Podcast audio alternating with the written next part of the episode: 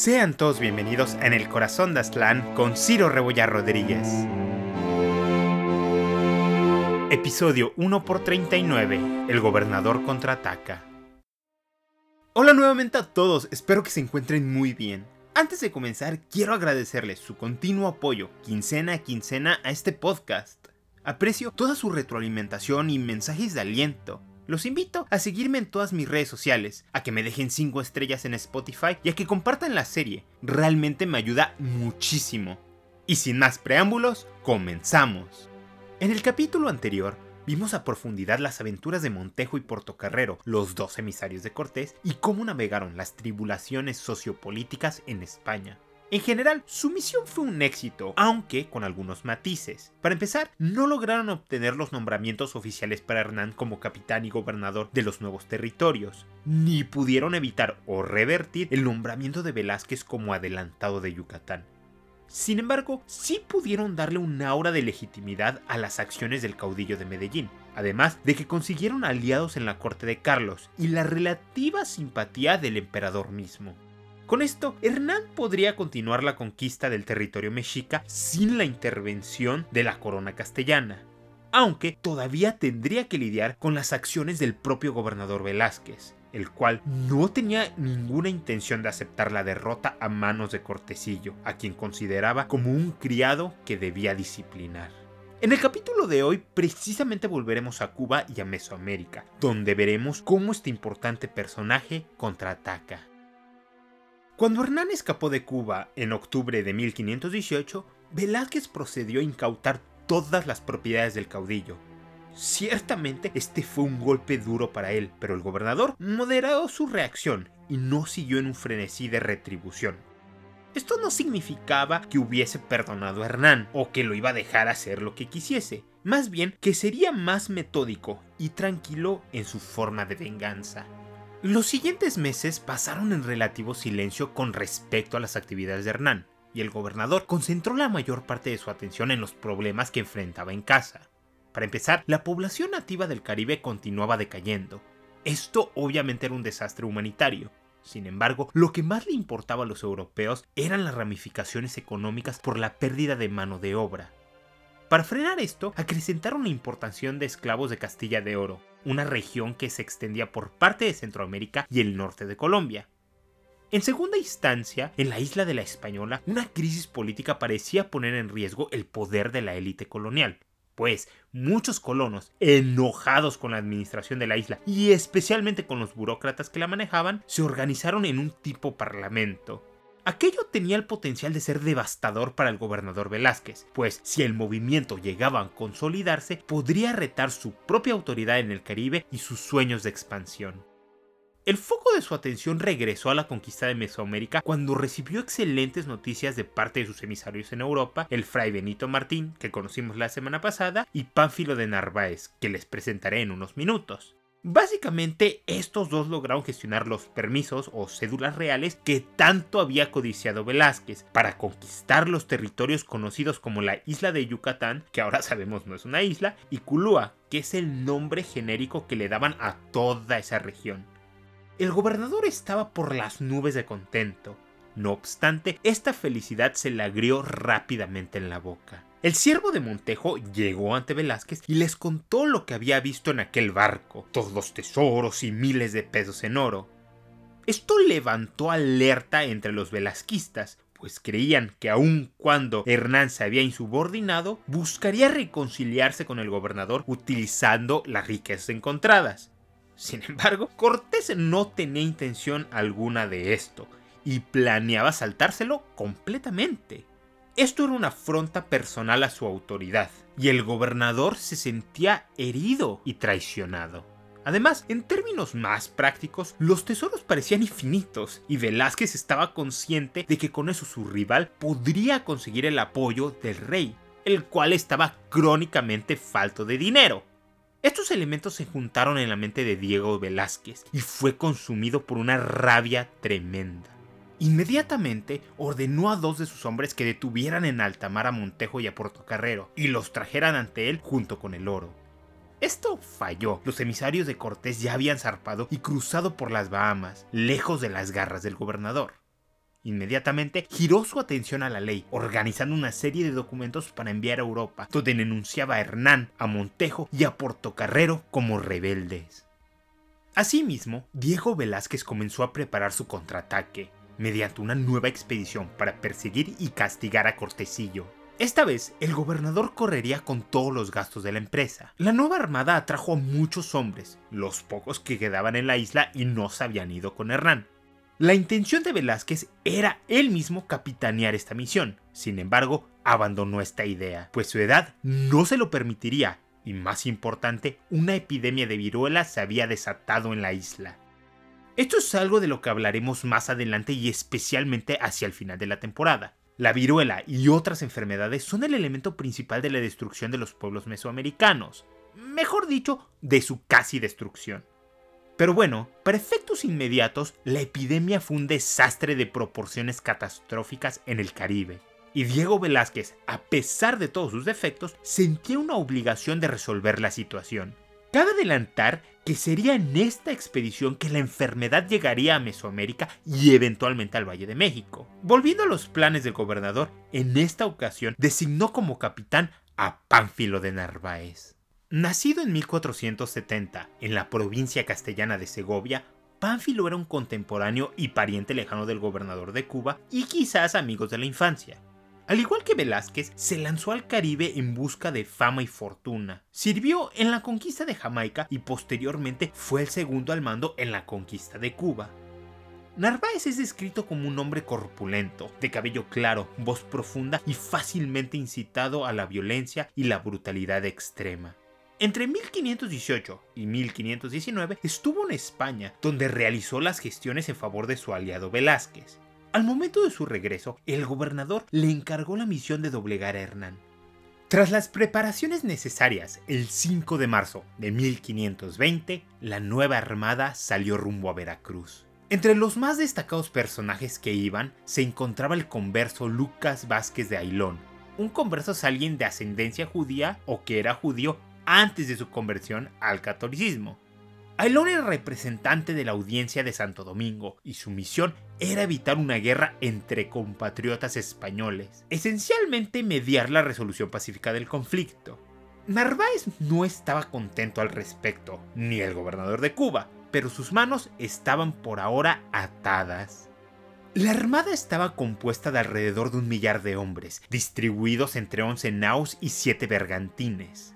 La mayoría de los que se unieron a la nueva expedición iban en búsqueda de oro, especialmente por el declive de la población indígena caribeña y la imposibilidad de obtener nuevas encomiendas económicamente viables. Dicho esto, había un pequeño grupo del contingente que fue movilizado en contra de su voluntad. Pero bueno, el 7 de abril la armada había llegado al río Grijalva. Narváez desembarcó en la ciudad de Potonchán y fue recibido de manera hostil, de hecho, la mayoría de los mayas habían huido de la zona. Esto le trajo una sonrisa a Pánfilo, pues podía utilizar el maltrato de los nativos como una herramienta en contra de Hernán. Además, les prometió a los chontales que él los trataría de manera justa, como los vasallos del rey Carlos que eran. Dos días después emprendieron camino hacia San Juan de Ulúa, en medio de una tormenta. En el trayecto perdieron un barco y a 40 hombres que se ahogaron. Para sorpresa de Narváez, los barcos de Ailón ya habían llegado a su destino y se había entrevistado con un tal Cerrantes. Este era uno de los carpinteros que había estado con Hernán y les contó prácticamente todo lo que había visto. La avanzada del caudillo, su control de Moctezuma, la grandeza de Tenochtitlán y las riquezas de su imperio. Narváez, completamente emocionado, le dijo a Ailón que iría con todo su ejército hacia la tierra firme. Este último protestó esta decisión, pero el capitán hizo caso omiso. El lugar elegido fue a unos 100 kilómetros al sur de la Villa Rica. Ahí, Narváez fundó un nuevo poblado llamado San Salvador. Aquí está el actual puerto de Veracruz, de hecho. Al igual que Hernán, organizó a la nueva villa con un alcalde, magistrados y asesores. Todos los cargos recayeron en sus capitanes, que eran en su mayoría aliados del gobernador Velázquez. Inmediatamente iniciaron con la construcción de casas, una iglesia, una prisión, etc. Pánfilo intentó ser justo y cordial con los indígenas totonacas de la zona. Esto era un reto bastante duro, pues sus antecedentes eran terribles. Posteriormente, a través de su vocero, proclamó que Hernán Cortés y sus hombres eran malvados y que tan solo habían venido a esclavizarlos y saquearlos. Terminó exclamando que pronto marcharían rumbo a Tenochtitlán. Toda esta declaración sería un error. Varios de sus hombres estaban en contra de la hostilidad de Hernán, especialmente porque la región parecía pacificada. Por su parte, Ailón estaba furioso, pues consideraba que su posición como representante de la audiencia le daba ciertos poderes y autoridad, y Pánfilo lo estaba desobedeciendo. En consecuencia, comenzó a hablar en favor de Hernán e intentó contactar al caudillo de Medellín. Los problemas de Narváez comenzaron a expandirse cuando varios de sus hombres se quejaron de que el capitán estaba acaparando para sí mismo todos los regalos que les habían dado los Totonaca. El desencuentro llegó a tal nivel de que Ailón fue aprisionado y enviado de regreso a Cuba. Narváez también arrestó a los que se mostraban muy pro Cortés. Desafortunadamente para él y para el gobernador Velázquez, Ailón convenció al piloto del barco que lo llevara de regreso a Santo Domingo. Tras un horrible viaje, este comenzó a lanzar veneno en contra de aquellos dos hombres, acusándolos de toda clase de malos tratos e insubordinaciones, mismas quejas que envió en furiosas cartas a España y que le serían de ayuda a los aliados de Cortés. Claro, no todo era malo para Pánfilo, Varios hombres de Hernán habían desertado a su favor y los totonacas se mostraban ambivalentes en su apoyo al caudillo, dando la impresión de que quizás traicionarían a su aliado. Cabe señalar un incidente. Uno de los desertores fue asesinado por mexicas antes de que pudiera llegar con Narváez. Cortés en el futuro negaría haber dado la orden. Sin embargo, Jerónimo de Aguilar, uno de sus intérpretes, jura lo contrario.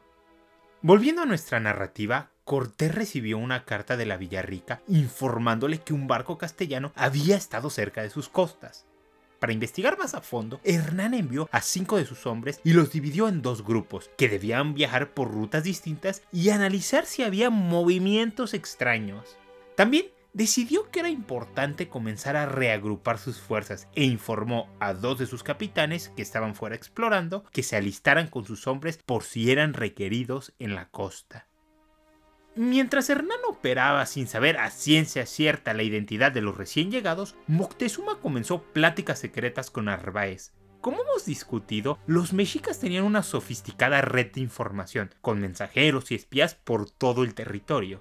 Naturalmente, el Tlatoni recibió información inmediata de quiénes eran estos. De hecho, sus espías le pintaron unos lienzos con los barcos, e inició un productivo diálogo.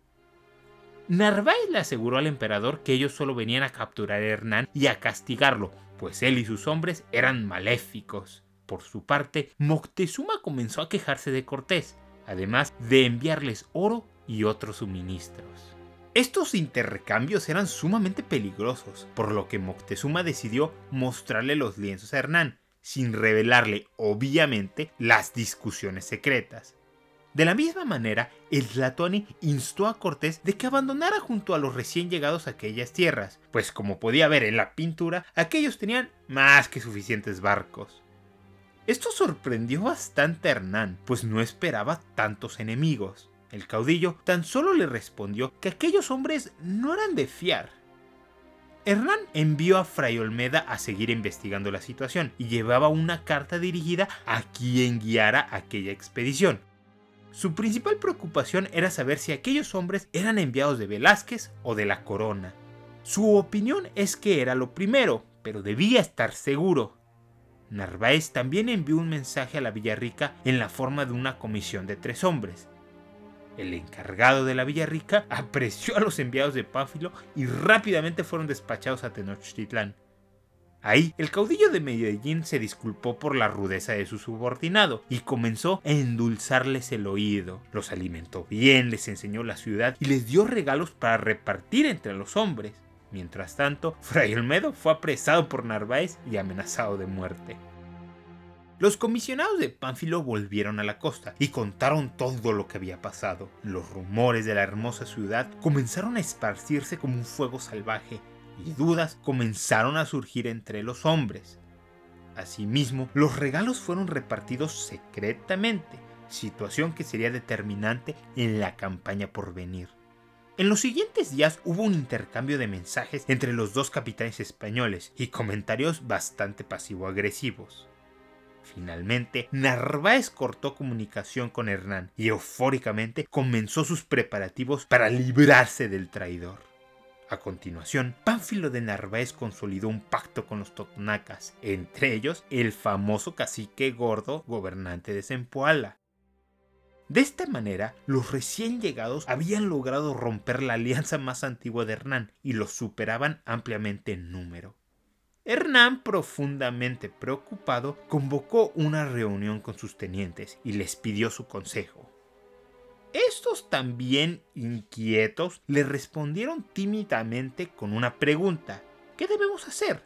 A esto Hernán respondió, muerta él y a quien argumente. Con este grito de batalla, la suerte estaba echada. Marcharían en contra de Narváez lo más pronto posible y pese a su desventaja, serían osados en su cruzada.